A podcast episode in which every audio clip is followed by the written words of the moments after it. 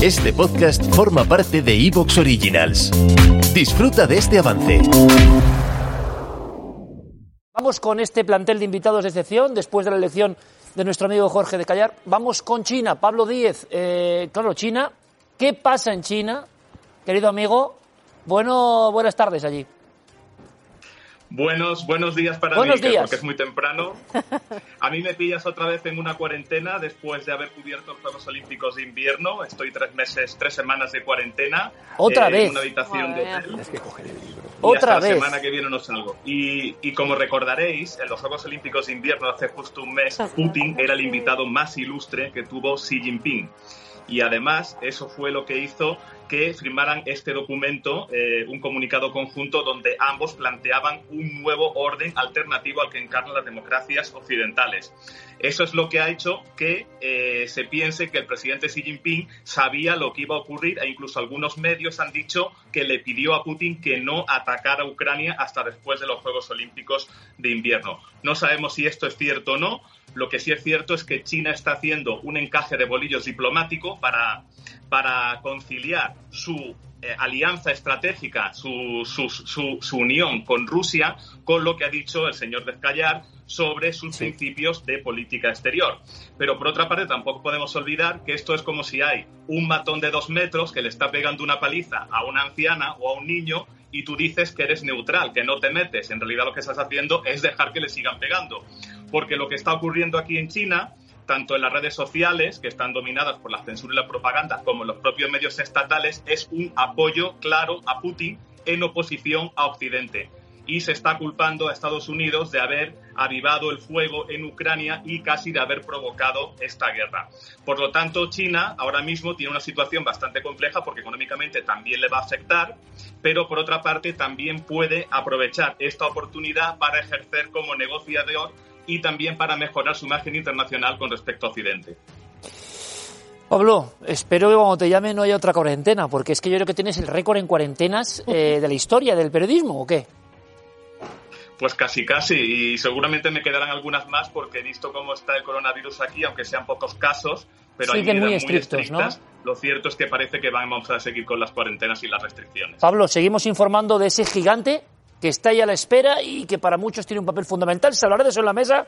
Mil gracias, como siempre, de tu trabajo, amigo. Gracias a vosotros, hasta la Un próxima abrazo. y que no sea en cuarentena. Gracias. Bueno, pues ahora eh, voy presentando, mm, madre mía, Jorge Fernández Díaz, fue ministro del Interior. Eh, hizo, por cierto, un artículo muy bonito eh, eh, sobre este programa, que la verdad que nos llegó al alma, y hablando del coronel Baños, que está, bueno, mandando un mensaje del coronel Baños. Eh, Jorge, muchas gracias por estar con nosotros. Encantado. Gracias por la invitación. Gracias. Eh, Javier Nart, Buenas noches. yo lo que no sé es cómo aguantas, amigo. Hombre, uno por la juventud que tiene. Sí, eh, no sé, algún suplemento vitamínico, porque, madre mía, bueno, lo primero, ¿alguna imagen que me quieras contar de lo que has visto que no puedes olvidar? Has estado en Ucrania, todo el mundo lo sabe ya. Sí, las miradas de los niños, eso es lo que a mí siempre como corresponsal de guerra me ha golpeado más. El hecho de que los niños eh, no entienden lo que pasa, no lo comprenden, no pueden comprender el que puedan ser eh, sencillamente muertos, ¿no? El hecho de que la muerte sea una realidad para el niño es incomprensible.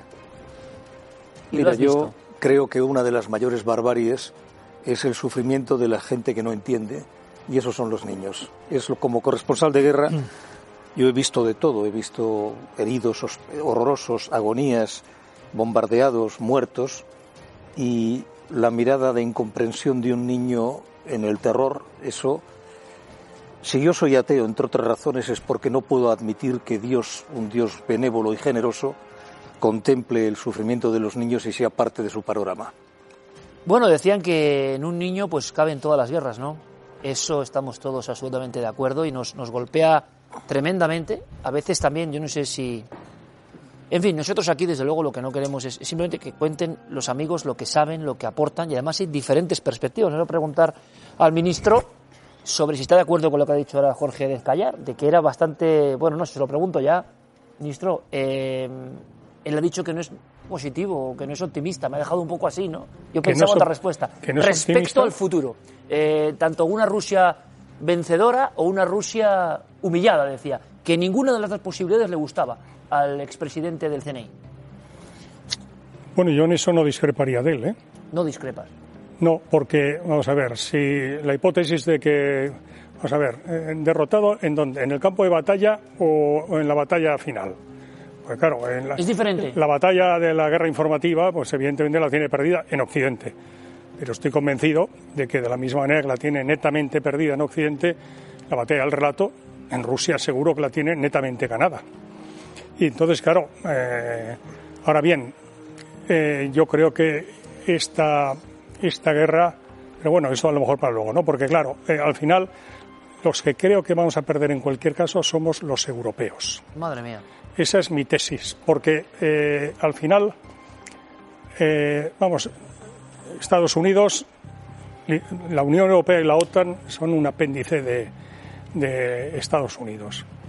A Rusia se la echa en brazos de China, con lo cual está Occidente liderado por Estados Unidos, nosotros una marioneta, nosotros Europa, ¿eh? y Rusia no una marioneta, pero un poco parecido así con China.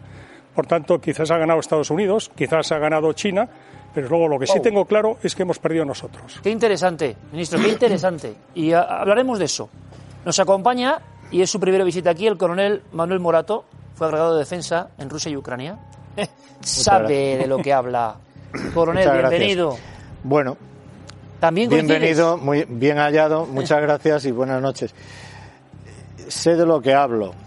Es muy difícil decir eso y sobre todo cuando hablamos de, un, de Rusia, un país inmenso, con una variedad tremenda de todo. Un continente, ¿no? Digamos que, que bueno, pues que he di- disfrutado, porque la verdad es que estuve en una época 2004-2008, que era una época bastante buena para un agregado militar o agregado de defensa, como era yo, porque podíamos, teníamos bastante libertad, cosa que ahora no, no hay, no tienen, evidentemente.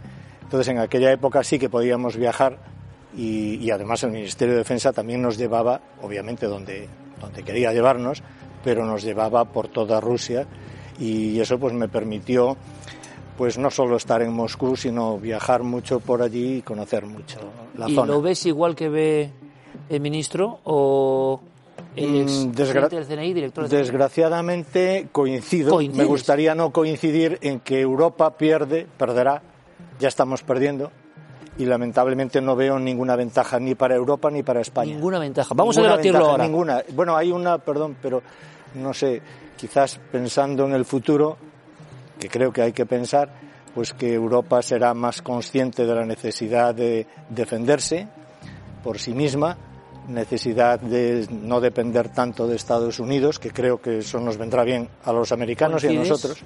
Perdón. Sí, sí, coincides con todo con el ministro diciendo que Estados Unidos aquí, de alguna manera, mucha gente dice... Bueno, esto es entre Estados Unidos Claro, y Rusia, ¿eh? claro. no nos engañemos. Ucrania, lamentablemente, pues la, eh, está ahí. Y, pero, pero La esto batalla es otra, ¿no? claro, pero esto aquí quienes, mov- quienes mueven todo, Bueno, hombre, Pues ahora lo debatimos y vais a poder hablar en cualquier momento. Marcos de Quinto son las presentaciones, uno de nuestros más destacados empresarios que sabe muy bien lo que está ocurriendo precisamente con los vetos a las empresas. Yo nunca había visto que ocurriese esto. Marcos, bienvenido como siempre, es un honor tenerte aquí como siempre. Eh, placer. Medidas concretas, ¿no? Eh, que a muchas empresas que tú has dirigido de alguna manera también, multinacionales, Oye, ¿cómo, ¿cómo es que de repente las grandes cadenas, eh, las grandes eh, financieras hacen su guerra, ¿no? Esto es muy importante lo que está pasando y que yo sepa nunca se había visto eh, en los últimos tiempos. Eh, No, no creo que estén haciendo su guerra. La guerra la está haciendo una persona muy concreta. Yo creo que están arrimando el hombro porque a fin de cuentas lo que va a suceder, bueno, lo decía Bertolt Brecht, el poema ese de la guerra que vendrá no es la primera. Entre los vencedores el pueblo pasaba hambre, entre los vencidos el pueblo también la pasaba. Yo creo que esto va a ser las poblaciones tanto de Europa como de Rusia, eh, eh, hasta qué punto eh, van a, a soportar. Yo creo que eh, la peor parte la va a llevar eh, la población rusa. Sin embargo, yo creo que la capacidad de sacrificio de esa población es superior a la capacidad de sacrificio que tienen los europeos que están bastante mal acostumbrados. Pero de hecho todas las cosas cuentan, porque el hecho que empresas como Zara haya suspendido, dicen temporalmente, sus operaciones o McDonald's, etcétera, son gente que se va quedando sin trabajo en ese primer momento y donde la sociedad rusa empieza a darse cuenta de que algo está sucediendo, algo más allá de lo que le está informando su gobierno, porque su gobierno básicamente dice esto es una operación policial en Ucrania, aquí no hay una hay guerra. un contraste, Marcos, entre lo que... ¿Te está gustando lo que escuchas? Este podcast forma parte de Evox Originals y puedes escucharlo completo y gratis desde la aplicación de Evox. Instálala desde tu store y suscríbete a él para no perderte ningún episodio.